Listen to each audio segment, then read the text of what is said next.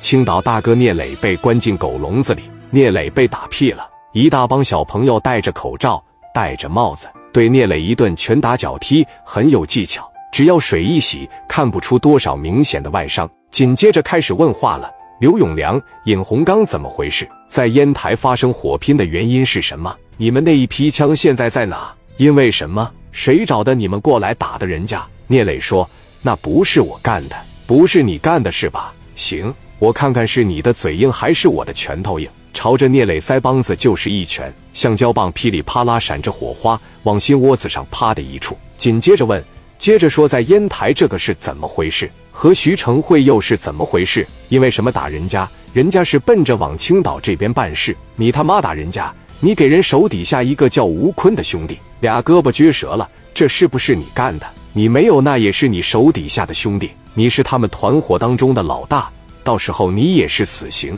他们是无期，知道吗？这时笼子进来了一个女孩，年龄大概是在二十三四岁，长得非常漂亮，尤其是那一身小制服一穿，戴着一个小金丝眼镜，显得特别有气质，手里拿着一个记录本，夹着一支笔，一看就是来做记录的了。此女正是李海的千金，名叫李心寒，今年刚大学毕业。往这一坐，李心寒盯着聂磊，第一感觉是聂磊挺有担当。一般的社会大哥进来了，就这么一顿打，早挺不住了，早把一帮兄弟全交代出来了。但是聂磊没有，聂磊不卑不亢地看着李心寒，说：“能不能给我根烟抽啊？”往往在那个里边跟别人要烟的时候，也就是心态崩溃的时候，烟一抽一放松，基本上该说都说了。那边把烟递到聂磊嘴里，拿打火机啪的一点着，说把说出来就不受罪了。告诉我和刘永良是怎么回事，和徐成会是怎么回事？你在青岛都干过啥？聂磊说：“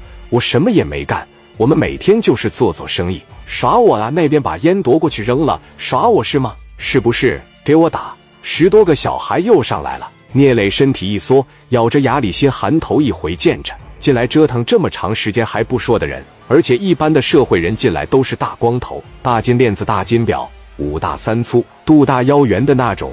像这种穿着西装、戴着眼镜进来的，跟个大学生一样的西装暴徒，感觉挺不可思议的。谁都知道聂磊身上有事，但聂磊就是不说，你爱咋地咋地。李新寒突然对聂磊感兴趣了，站了起来说：“方支队，先冷静冷静吧，你们先出去，我问问他行不行？”那我歇会。方支队长出去前说道。让我同事问问你，不行就打，拿鞭子抽。李新寒说：“我知道。”方支队去另一个笼子折腾史殿林了。门一关，屋里边只剩下聂磊和李心寒两个人了。李心寒来到聂磊的跟前，问：“你疼吗？”聂磊看着李心寒，露出一分痞笑，说道：“让我抽根烟行不行？”李心寒给聂磊拿了一根烟，递到他嘴里，帮他点上。然后李心寒说：“我问你几个问题呗，你到底犯什么事了啊？”我这帮同事为什么这么打你？你跟我说说呗。聂磊吐了一口烟，看着李心寒说：“美人计呀。”李心寒知道聂磊误会了，说：“不是，不是，你理解错了。我真没有要审你。你看我要审你，我是不是得做记录？我就是挺好奇你的。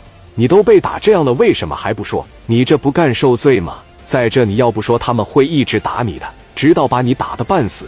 你这样犯得上吗？”聂磊笑了笑，没说话。李心寒问：“你多大了？”聂磊说：“二十六。”李心寒又问：“你结婚了吗？”聂磊说：“结了。”你女朋友长得一定很漂亮吧？是不是那种又白又美、个又高、情商又高的那种人呢？聂磊说：“我媳妇长得特别漂亮，身高一米六八，最关键是对我非常好。这跟我的案子有关系吗？好像没啥关系吧？怎么的？你们把我找到这来，是让我交代我没有犯事，这样查户口呀？”李新寒说。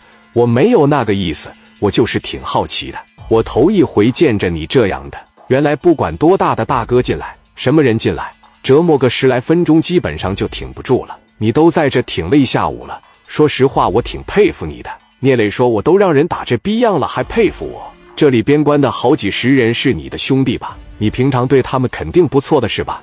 聂磊说：“那当然了。你女朋友叫啥来着？刘爱丽。”李心寒接着问：“在哪住啊？”你调查户口啊？想问我媳妇，让我后院起火啊？我负责任的告诉你，我女朋友是不会出卖我的，她就在阳光花园里住，你找她去吧。我们干的事他都不知道。说话间，李新寒从兜里面拿出来一张湿巾，擦了擦聂磊的眼角和嘴角的血迹。你感觉我怎么样？聂磊说什么？你怎么样？你怎么样和我有关系吗？你真是死脑筋！我走了。说完，李新寒扭头出去了。临走前又看了一眼聂磊，心中有一个问号：有这么斯文的暴徒吗？脸上不经意的泛起一阵红晕。